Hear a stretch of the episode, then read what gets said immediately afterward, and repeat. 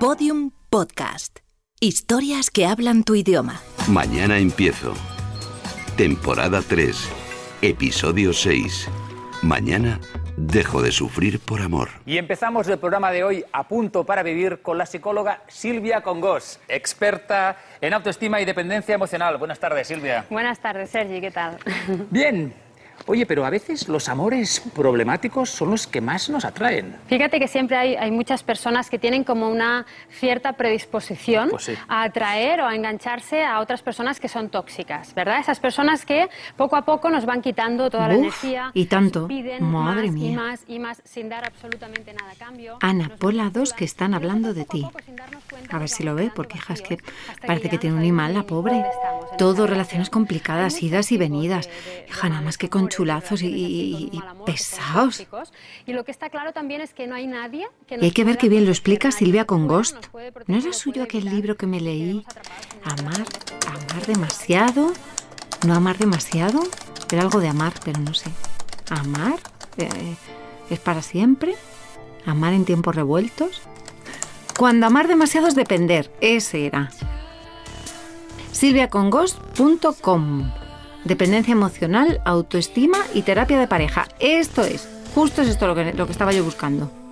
No por mí, ¿eh? que yo estoy fenomenal. En todos los sentidos. Venga, a ver si me puede echar una mano.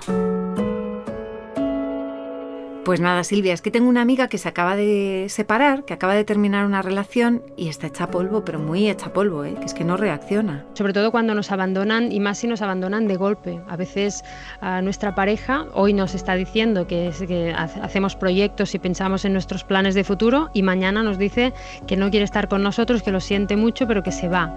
Y, y nos quedamos ahí como si estuviéramos tirados en el suelo desangrándonos. Ya, pero es que no es la primera vez que le pasa. Parece que siempre sufre por amor. Es como que está enganchada a eso. Eh, sufrimos, eh, pensamos que sufrimos por amor, pero en realidad sufrimos por desamor. Eh, nos han enseñado a interpretar que sí, que el sufrimiento forma parte del mismo proceso de amar y no es así. Cuando empezamos a sufrir, el amor ha acabado y no tenemos suficiente información como para poder detectarlo. Sí, sí, como que siempre hay problemas, que siempre está luchando contra corriente, la pobre. Yo creo que en una relación no debería haber lucha para conseguir que aquello funcione. Es evidente que habrá discusiones, habrán problemas por resolver y demás, pero debemos sentir que, que a través de un diálogo, una comunicación respetuosa eh, del uno con el otro, podemos ir disolviendo esas dificultades y, nos sentimos cada vez eh, que vivimos la relación más desde la facilidad. ¿Sabes qué pasa? Que yo creo que no es capaz de estar sola. Y entonces es mucho más fácil que caigan esas relaciones, ¿no? Claro, totalmente. Si yo soy consciente de cuáles son mis necesidades y tengo claro que soy yo quien tiene que cubrirlas, en primer lugar, cuando yo elija a alguien y, vea que mm, choca con ellas o que me debilita en algún aspecto, voy a sentirme con suficiente fuerza como para decir, no me interesas, no te necesito, sigo con mi vida, solo me necesito a mí. No todos reaccionamos igual ante una ruptura, pero hay unas fases que se suelen cumplir. Cuando acaba una relación tenemos que enfrentarnos todos a un proceso de duelo y la primera fase del duelo siempre es la negación. Eh, y en la negación puede darse ese, esa especie de shock interno que nos paraliza por completo y quedamos como que no, no, no me lo puedo creer, esto no me puede estar pasando a mí. Es una fase o son unos días en los que es normal si eso sucede, también hay quien lo vive de manera más leve, pero no es extraño. Se llama la fase de negación y aunque parezca que no, se termina. Lo importante es que no se alargue demasiado y que tengamos personas a nuestro alrededor que nos puedan dar eso que, el apoyo que necesitamos para poco a poco ir dando pasos. Dependiendo del grado de implicación, dura más o menos.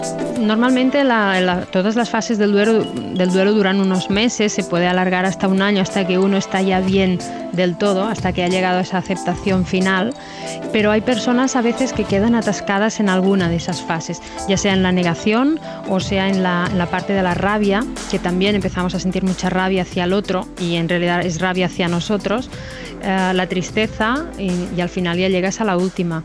No debería durar más de un año Y es importante saber cuándo está durando demasiado. y también esto es relativo en función de cuánto ha durado la relación. Hay personas que viven relaciones por ejemplo, de cuatro meses y algo falla si llevan un año y medio para intentar aceptar aquella ruptura y siguen mal. Yo no sé cómo decirlo exactamente. Claro que sabes, Alfie. Tienes mucha experiencia dejando a las tías.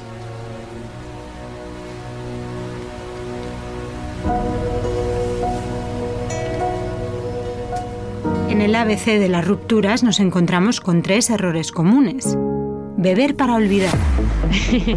bueno, nos sirve eh, mientras estás bebiendo, pero después cuando llega el bajón de la resaca del día después, el marrón que tenemos encima es mucho peor. Acostarse con cualquiera. Sí, yo también pienso que son como parches, que es, ir tapando esos momentos puntuales en los que no pensamos, pero que después tarde o temprano volvemos a encontrarnos a, a nosotros mismos con nuestra soledad y que tampoco creo que sea el remedio. Y el, la ex, ex malísimo, sobre todo si tú mm, has, tenido que mm, dejar esa relación, pero tú querrías seguir ahí. Es muy malo que volvamos a entrar en contacto y que seamos amigos y mucho peor que tengamos encuentros sexuales porque nos volveremos a, a implicar emocionalmente. Así que, ¿no te fue bien con Cliver? No, no funcionó. Me alegro mucho. Oye, ¿acaso has tramado algo con Cosmo? Porque pareces tomarte muchas molestias por intentar hacerme sentir como una idiota cada vez que te veo. Y no te preocupes, no tienes por qué hacerlo. Ya me siento como una idiota casi todo el tiempo sin tu ayuda. La autoestima es una de las claves para relacionarnos con los demás de forma saludable. Pero en cambio, cuando la autoestima no es suficientemente buena, lo que ocurre es que tenemos ese, un autoconcepto, una autoimagen mm, demasiado negativa de nosotros mismos, demasiado pobre y pensamos que como nosotros mismos tal vez no nos elegiríamos, no va a haber nadie que lo haga.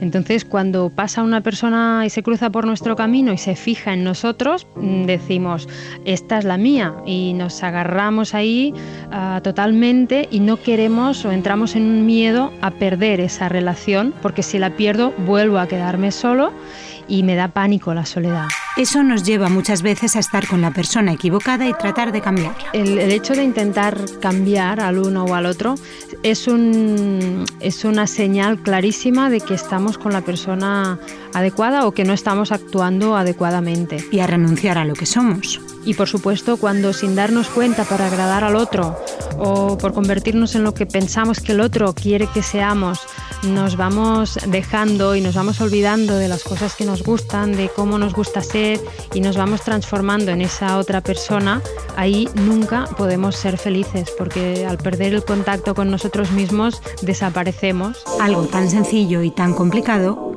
como querer al otro como es. Yo siempre he pensado que deberíamos elegir a otra persona porque nos gusta tal y como es, con su luz y su sombra, con su cara A y su cara B, y deberíamos plantearnos si nos dijeran que dentro de X años, 10 años, esa persona seguirá siendo exactamente igual, si la elegiríamos o no.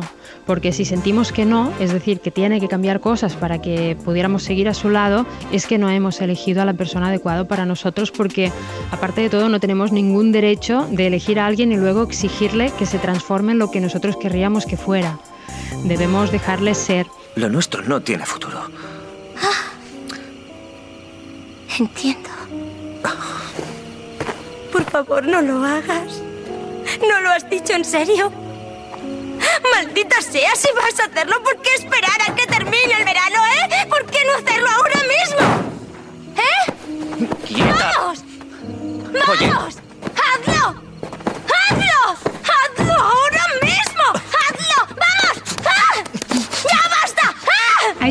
Que nos indican que una relación no es sana. Bueno, las señales que nos indican que, que una relación no es sana para nosotros es cuando, por ejemplo, sentimos que, que la otra persona ha dejado de, de amarnos, pero porque, aunque nos diga que nos quiera, tiene actitudes o con sus actos, con su conducta, nos está demostrando que no es así o que no encaja con nuestra manera de entender el amor. No, no, espera, no estamos rompiendo en serio, ¿verdad?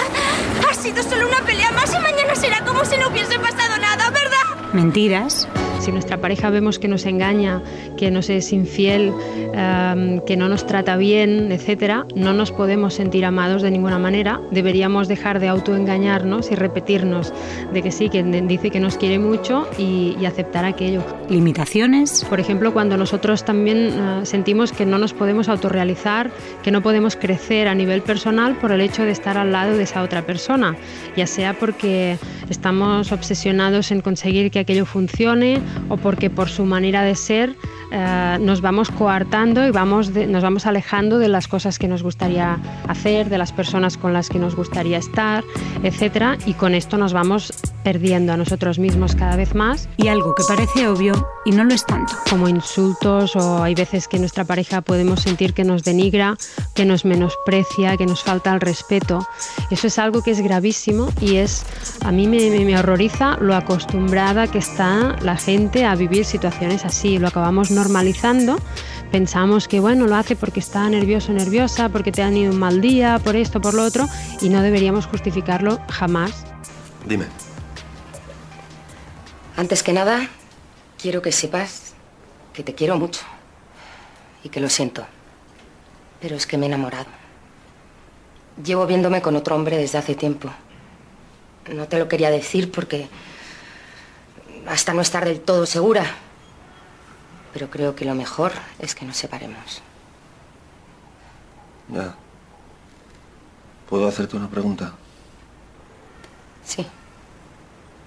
¿Me explicarías, por favor, cómo puedes ser tan hija de la gran puta? Porque eres muy hija de puta. Y sabes un tema, que en este tiempo que has andado tú por ahí con ese desgraciado, yo me he follado a 15 o 20 o 30 tías, todas mucho más buenas que tú. Lo cual no es difícil porque tú eres fea. Tú eres fea de cojones. ¿Y sabes otra cosa? que estos años contigo han sido los peores de mi vida, que no te soporto.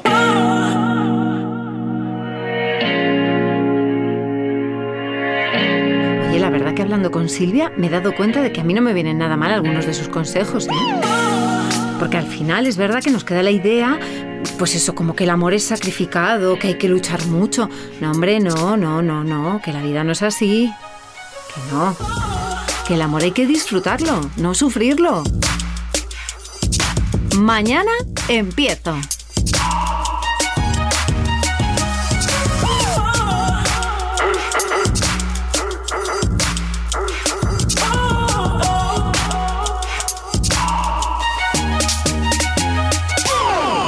Episodios y contenidos adicionales en podiumpodcast.com.